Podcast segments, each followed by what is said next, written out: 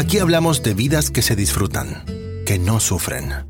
Aquí hablamos de dejar de sobrevivir para comenzar a vivir. Aquí hablamos de libertad. Libertad para construir sueños. Libertad para dejar huella. Libertad para cambiar el mundo. Esto es Libertad 360.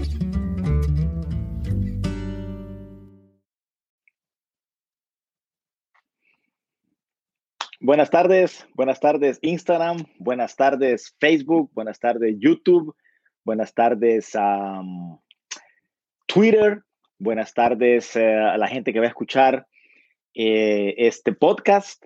Buenas tardes a todos, gracias por estar aquí un sábado más eh, sobre, hablando son, sobre temas interesantes que me parecen interesantes por lo menos en este espacio que se ha llamado Reflexiones en voz alta.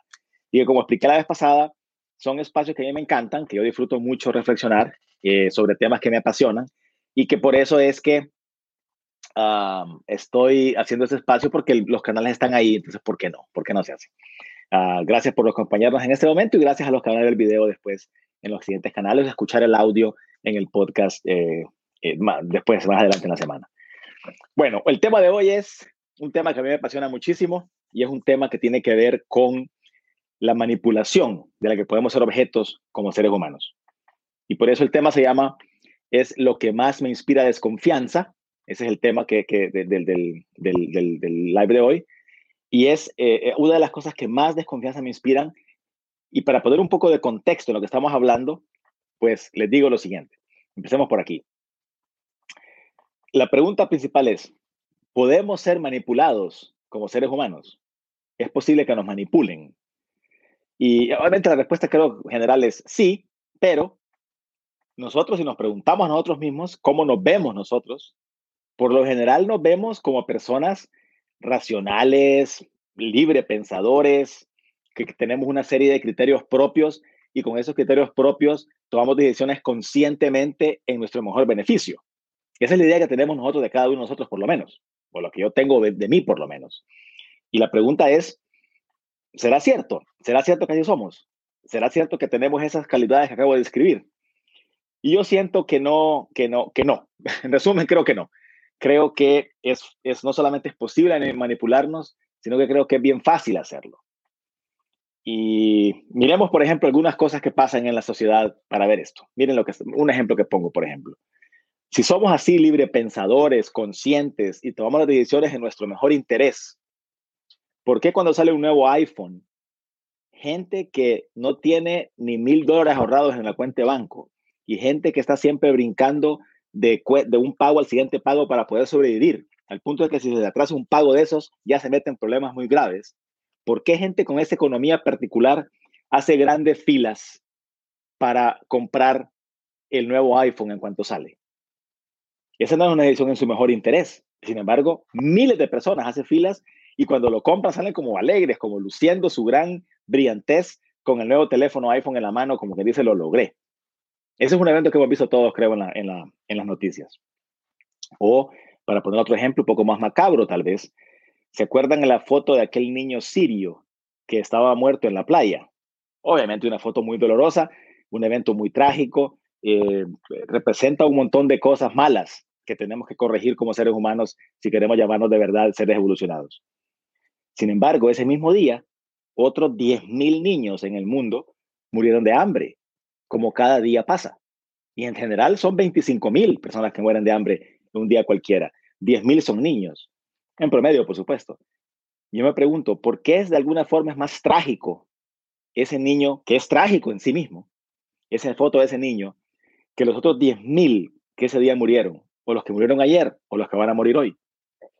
Algo pasa con nosotros que hace que seamos más sensibles a esa foto que al número de 10.000 diarios, que es en sí mismo una tragedia.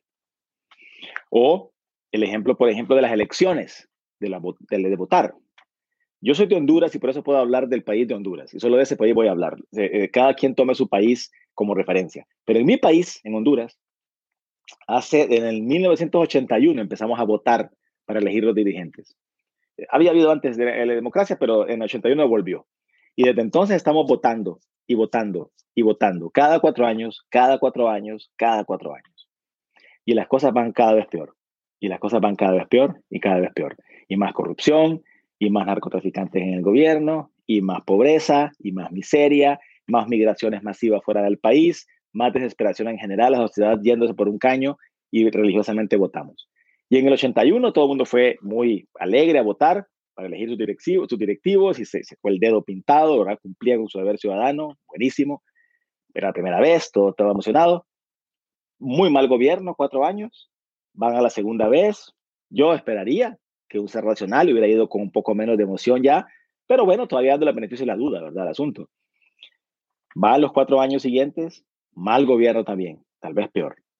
Y dentro de cuatro años vuelven a votar. Con la misma ilusión, vamos a votar. Y una vez, y dos veces, y tres, y cuatro, y cinco, y seis, y siete, y ocho. ¿Cuántas veces tiene que pasar para que entendamos que eso no es un camino viable? ¿Cuántas veces vamos a tener que hacer lo mismo? Y seguimos diciendo, cumplí con mi deber ciudadano. Aquí estoy, con el dedo pintado porque cumplí con el deber ciudadano de votar. ¿Cuánto, ¿Cuánto tiene que pasar para eso? Eso no me parece a mí una decisión demasiado racional. O, por último, por ejemplo, lo que comemos que nos enferma versus no comemos cosas que nos harían bien, que prevendrían enfermedades o que nos curarían de enfermedades. Y sin embargo, sistemáticamente comemos cosas que nos hacen mal, que nos enferman y que eventualmente nos matan y que nos hacen sufrir en vida. ¿Por qué? Seres racionales, seres con criterios propios que toman decisiones conscientes y voluntarias en su propio beneficio, cometemos tantas veces los mismos errores una y otra vez, una y otra vez. En el primer caso que dije de iPhone, la mayor parte de veces es por el hype, por toda la hiperemoción y toda la expectativa que se crea. El nuevo aparato, los anuncios bonitos, el arte del asunto, los discursos de los ejecutivos de la empresa, eh, todas las fotos y todo lo que sea expectativa, el miedo a quedarse por fuera de ese grupo selecto de, que, de las personas que tienen el último iPhone. Hype nos manipula, la razón deja el cuarto en ese momento y entra solamente emociones que empezamos a hacer, empezamos, nos hace comprar ese iPhone aunque no tengamos plata para comprarlo. En el segundo es obviamente la emoción de la tristeza de ver un niño en particular, que ese niño nos duele más que los 10.000 que murieron de hambre ese mismo día. En el tercer ejemplo, yo creo que son mucho que ver con las costumbres culturales que nos inculcaron. Y entonces nos preciamos mucho de ser democráticos y entonces vamos a votar cada cuatro años, a pesar de que el resultado sea desastroso cada vez. Y que la misma gente que fue electa en una elección toma decisiones nefastas para el país, toma decisiones para proteger sus propias espaldas contra la corrupción que ellos mismos van a cometer y aún así las siguientes coelecciones siguen, salen reelectos otra vez. Ahí creo que es costumbre, me imagino yo. Y por último, la comida. La comida creo yo que es que lo es, es más fácil comprar la comida en un McDonald's que comprar la comida saludable y prepararla de manera correcta. Por lo tanto, si usan hype, si alguien puede hackear de alguna forma, manipular el hype, las emociones, la costumbre o la facilidad, hace más fácil algo que otro, nos van a, muy eh, ejecutivamente, nos van a dirigir a ciertas cosas muy específicas. Y eso es algo que tenemos que tener conciencia para que se haga menos, por lo menos. Y hay varias cosas que, que son, depende, eso es la parte del perpetrador, el que está queriendo manipular. De nuestra parte, el que está siendo manipulado, tenemos ciertas desventajas que tenemos que traer a la conciencia si queremos tener un poco de defensa ante esa manipulación. Una es que el contexto importa. El contexto importa. ¿Han visto ustedes el ejercicio que tiene una A, una B y una C? Y entonces todo el mundo dice A, B y C, obviamente, pero borran la A, borran la C y ponen 12 y 14. Y entonces queda 12, 13 y 14. Lo que era una B en el contexto de 1, 2, eh, de contexto de A, B, C, se convierte automáticamente, sin que lo toquen, en un 13 en el contexto de 12, 13 y 14. Si no lo han visto, busquen en YouTube, hay muchos videos de eso interesantes para que vean cómo un cambio de contexto hace que la misma cosa cambie completamente de significado. Y eso es interesante. Dos, hay anclajes psicológicos muy importantes que nosotros usamos sin saberlo. Anclajes psicológicos que hace que nos, que nos anclemos en una figura, en una zona, en una cantidad sin siquiera saberlo, y ese se convirtió en el punto de referencia para todo lo demás. Ejemplo práctico, vamos a comprar una casa y la casa pone en precio de venta 100 mil dólares. Ya ese precio de 100 mil dólares, nosotros no sabemos qué tan real es o qué tan exacto es comparado con la casa, pero nos quedó 100 mil dólares. Si nosotros negociando logramos comprarla en 95 mil dólares, eso va a sonar como que negociamos bien, Ya nos ahorramos 5 mil dólares. ¿5 mil dólares contra qué?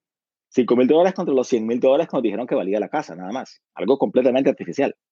Si nos hubieran dicho de entrada que la casa costaba 95 mil dólares y pagamos los, lo que pagamos, los 95 mil dólares, no hubiéramos sentido el mismo beneficio o el mismo orgullo de pagar la misma cantidad de dinero porque la comparamos con ese precio que nos dieron originalmente, no con el precio exacto de la casa. Y así sucede con tantas cosas, con los precios de los carros, con eh, negociaciones de salarios, con, anclamos un valor y alrededor de ese valor es que giramos alrededor de eso. Entonces, eso también es importante saber que no tenemos un criterio objetivo nunca, sino que tenemos un criterio anclado a ciertas cosas que nos han dicho primero y de ahí, de, ahí vamos a correr. Tres, también nos hace falta siempre, o no siempre, pero muchas veces nos hace falta una línea base de comparación para lo que nos están diciendo. Pongo un ejemplo también. En el 2019, en República Dominicana, hicieron un operativo en Semana Santa de seis días de duración. Y esos, ese operativo de seis días de duración reportó al final que habían muerto 35 personas. Y dijeron, chuta, qué fracaso, a pesar de todos los retenes que hicimos, de toda la concientización y la educación que hicimos, de los voluntarios que participaron en el proyecto, 35 personas desafortunadamente perdieron la vida en Semana Santa. Y hubieron comentarios incluso en redes sociales que decían, es que no puede ser que están usando una semana de, recogimiento espiritual para ir a pasear y para veranear, así que eso hasta castigo divino puede ser que sea. Sin embargo, el dato de base es que todas las semanas, en promedio, en República Dominicana, mueren 30 personas en accidentes de auto. Entonces, la Semana Santa murieron 35, o sea que murieron 5 personas más de las que en promedio muere todas las semanas en Semana Santa. No es lo mismo de cero, como teníamos la mente nosotros, a 35 y decir 35 personas murieron, a de 30 a 35, a decir solamente 5 más murieron. Esos tres asuntos, si los tenemos presentes, nos va a ser mucho más sencillo poder entender la verdad de lo que nos están contando, de lo que nosotros estamos viendo y la información que nos llega. Así que eso es interesante. Ahora veamos rápidamente la, algunas de las cosas que se usan para poder mover esos hilos aprovechando lo que hablábamos primero de hype, de emociones, de costumbres, de facilidad para hacer algo, y contrarrestado o, más bien complementado con el contexto que no siempre lo tenemos claro, con los anclajes psicológicos que nosotros usamos para pensar y para movernos a esta realidad, con la falta de datos base que hemos hablado hasta ahorita, veamos estas herramientas para que estemos por lo menos alertas a ellas. Una es viejísima y se llamaba desde el tiempo de los romanos pan y circo pan y circo era lo que los romanos decían que había que tener para poder tener tranquilo a la gente. Y veamos el, ejemplo moderno. Circo era todo lo que era distracción. Todo lo que es distracción. Y se usan tantas que son bien comunes, ya ni se miran como distracciones. Por ejemplo, los deportes, los eventos deportivos masivos distraen de alguna forma la atención de las cosas importantes. Las guerras o los rumores de guerra. El terrorismo o la amenaza de terrorismo las crisis de salud, estamos pasando por una en este momento, las crisis financieras, todas son cosas que son tan atractivas como los juegos artificiales del 4 de julio o de, Navidad. Entonces todos quedamos y allá pasan las cosas. Por lo tanto, cuando haya algo así, globalmente, que capta la atención global de todo el mundo, el hombre despierto debería tener una pausa y mirar para los lados y decir, ¿qué más está pasando aquí? Porque eso puede ser solamente una distracción de lo verdaderamente importante. Esa es una, ese es el circo. El PAN, el PAN es toda forma actual de asistencialismo y se representa cuando el gobierno de turno o la persona de poder de turno resuelve un problema medio insignificante sin ningún impacto real en el mediano o en el largo plazo de la vida de la persona que se ve beneficiada en ese momento, pero que se mira bien, que se mira espectacular, que se ve, es obvio, que no hay ningún secreto por ahí. Eh, cosas como, por ejemplo, voy a pavimentar las calles de una colonia, voy a pavimentar todas las calles. ¿Es buena obra? Por supuesto, claro que sí. Hace más cómoda la vida para la gente que está viviendo ahí, que estén pavimentadas las calles a que no. Es lo más importante de esa comunidad. Rara vez eso es. Pero se mira, es obvio, no hay nada que hacer. No hay nada que explicar, no hay nada que hacer. Todo el mundo va a saber que antes estaba con las calles sin pavimentar y ahora están pavimentadas. Y eso es suficiente o en países muy pobres, como los del tercer mundo pobres, eh, los gobiernos ponen un techo para, su, para la casa de las personas, por ejemplo. Y ese techo, ¿es que es mala obra poner el techo? No, no, no, es buena obra poner el techo, por supuesto. El asunto es que ese techo es lo único que hacen. Y entonces cuando alguien está muy enfocado en ese asistencialismo, en ese resolver un problema superficial que no tiene ninguna implicación real en la economía ni en la, la vida de las personas, es muy probable que abajo esté pasando cosas que no son tan agradables. Es muy probable que sea como una, una mantita con la que se cubre un montón de cosas que no son tan buenas. Digo, para que estemos alertas. Y el otro grande, eh, herramienta, hay varias, pero la, tercera que vamos a ver aquí por cuestión de tiempo es el gradualismo. Cuando se hace de forma gradual algo. ¿Y qué significa que sea gradual? Bueno, que tal vez una medida que era demasiado fuerte, demasiado extrema de un solo, que la sociedad lo hubiera rechazado como un todo, hubiera sido necesario un montón de cosas y desagradables para implementarla, se hace por poquitos, pasito a pasito, pasito a pasito, una a un año, cada seis meses, cada dos años, movemos un poquito la, hacia, hacia donde queremos llegar y en cuestión de cinco, seis, diez años ya estamos más cerca de donde queremos estar. Ese, ese gradualismo es más difícil de darse cuenta en tiempo real, porque tenemos que estar muy conscientes de eso. Entonces, las cosas que ayudan ahí es la perspectiva histórica de, lo que está pasando ver cómo ha estado la cosa en los pasados 10 o 15 años comparados con hoy, en cuestiones vitales de nuestra vida. Por ejemplo, libertades personales o introducción del gobierno en nuestras vidas particulares, cosas como esas. ¿Cómo estaba hace 10 años? ¿Cómo estaba hace 15 años? ¿Y cómo está ahora? Porque los cambios son tan graduales que solo se van a ver si se ven en el tiempo. En ese sentido, la sabiduría de los viejos, que nos cuentan cómo era el tiempo de antes, es invaluable y desafortunadamente es una de las cosas que más se ha perdido en la sociedad actual. Pero esa sabiduría de registro histórico de los viejos es muy, muy importante. Entonces, con todo lo dicho hasta ahora, la pregunta que yo hago es, más bien la respuesta que tengo es, ¿qué es entonces eso que me inspira más desconfianza en la sociedad cuando ocurre? Lo que más me inspira desconfianza en la sociedad cuando ocurre es cuando todo el mundo, todo el establishment, toda la capa superior de una sociedad se alinea atrás de una causa, buena o mala, para, para, para santificar a alguien o para satanizar a alguien o a algo. Cuando ustedes miren, cuando yo miro por lo menos que la televisión, en los grandes noticieros, los radios, el periódico, la internet y los influencers de internet, los políticos de hoy y los políticos del pasado, todos los académicos de las grandes universidades, las celebridades, ya sea que sean por deporte, por actuación, por música, las autoridades religiosas, los líderes de negocios locales y globales, los organismos internacionales y toda esa estructura se pone atrás de una causa, yo usualmente por lo menos la tomo con mucha reserva. Me da muchísima desconfianza de eso. Estamos apoyando esta causa todos. Y sale Tom Hanks, sale el Papa Francisco, sale Obama, sale Jimmy Carter, sale el expresidente de Perú. Ah, digo yo, hmm, ¿qué está pasando aquí? Automáticamente, automáticamente, yo hago una pausa y empiezo a investigar por aquí o por allá. ¿Qué está pasando? porque cuando todo el mundo se alinea para esa causa, para mí es una gran bandera roja que puede ser que algo más esté pasando en otro lado y hay que tener atención. Entonces, en resumen, ¿la, la, manipulación es real o es paranoia? Yo creo que un poco las dos, pero que se puede, se puede. Y que lo hacen, lo hacen. Y que lo hacemos también, incluso nosotros lo hacemos.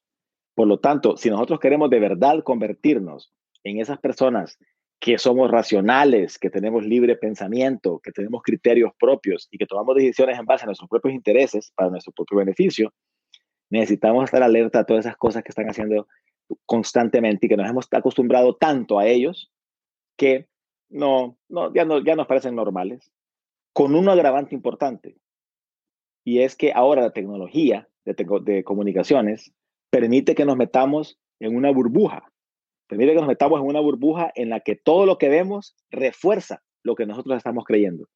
Y eso trasciende por mucho a izquierdas o derechas, a pobres o ricos, a igual nos lleva de encuentro a todos. Las burbujas esas que menciono es que ahora nos permiten escuchar noticias solamente en Internet. Y los algoritmos de Internet funcionan que usted vio una noticia de un periódico que era, por decir algo, de izquierda, entonces dice, ah, a este tipo le gusta la izquierda, entonces empieza a anunciar más cosas de izquierda. Y usted empieza a aceptar esas cosas de izquierda y entonces empieza a mirar cosas de izquierda. Y la televisión con streaming ahora puede ver solo programas cuando usted los quiera y esa programación la va a escoger que son cosas de izquierda también. Y así todo su mundo va a corresponder ahora a cosas de izquierda. Y entonces usted va a pensar que la izquierda es el salvador del mundo y que la derecha es el demonio. Y entonces, por supuesto, si usted está escuchando día y noche que los expertos, que los noticieros, que los diarios, que los líderes de opinión, que todo el mundo, que los académicos está diciendo que la derecha es el demonio y que la izquierda es la salvación del mundo, cuando se encuentre alguien que piense lo contrario, va a decir, ese tipo está loco. ¿Qué mundo está viviendo este judío? Está, está loco, no puede ser. Lo que usted no sabe es que él tal vez esté en la burbuja de derecha. Y en esa burbuja de derecha la cosa es diferente. En esa burbuja de derecha, todos lo que escucha, todos los académicos, todos los expertos, todos los líderes de opinión dicen que la derecha es el Salvador y que la izquierda es el demonio. Entonces él lo está viendo usted tan raro como usted a él. Y esas burbujas son conducentes nada más a más manipulación. Pone a la gente, pero a tiro de gol para ser manipulados como quieran ser manipulados. Entonces, romper las burbujas, estar alerta cuando todo el establishment se pone atrás de algo, ya sea de izquierda o de derecha, como digo, porque esto lo usan fascistas, nazistas, izquierdas, derechas, todo el mundo. Cuando algo se pone atrás de todo y se está, está empujando hacia una sola causa, por lo menos prudencia, por lo menos análisis propio. Hagamos costumbre estar viendo siempre las fuentes de noticias de este lado y de aquel lado. Escuchemos las dos versiones, preguntemos con gente diferente, tengamos un pool de personas con las que nos comunicamos permanentemente que piensen de manera diferente. Y esa diversidad, esa, esa diversidad de opiniones nos va a permitir siempre tener un criterio más sano, más amplio, y entonces ser menos fuente, menos eh, víctima de la manipulación. Y eso es todo lo que tengo por hoy. Es corto, como siempre, el live de los sábados. Gracias por su tiempo, gracias por su atención. Gracias a todos los que nos vieron y a la gente que nos va a ver después. Recuerden que todos los sábados a las 5 de la tarde hora de Miami, que entiendo son las 4 horas de México y Colombia, las 3 de Centroamérica, son la misma hora, 5 de la tarde en Chile y 6 de la tarde en Argentina, 11 de la noche España, si no me equivoco. Esos son los horarios que tenemos. En ese horario vamos a hablar 15 minutos, 20 minutos cada sábado sobre temas de ese tipo. El siguiente sábado, por ejemplo, el tema que tenemos es, déjenme presentarles a la gente. Y es porque nosotros usamos constantemente esa palabra, que la gente aquí, la gente allá, que la gente es así, es que la gente es cosa seria, etc. Y yo me pregunté entonces, ¿quién es la gente? ¿A qué queremos decir cuando decimos la gente? Porque si es una zona como amorfa, como algo que está en otro lado, pero ¿quién es la gente? Bueno, el próximo sábado a las 5 de la tarde platicamos 15 minutos para descubrir quién es esa gente de la que hablamos. Hasta entonces, gracias por todo, por la atención y por todo lo demás. Les deseo un gran fin de semana y les deseo una, semana exitosa. Nos seguimos en contacto. Hasta luego.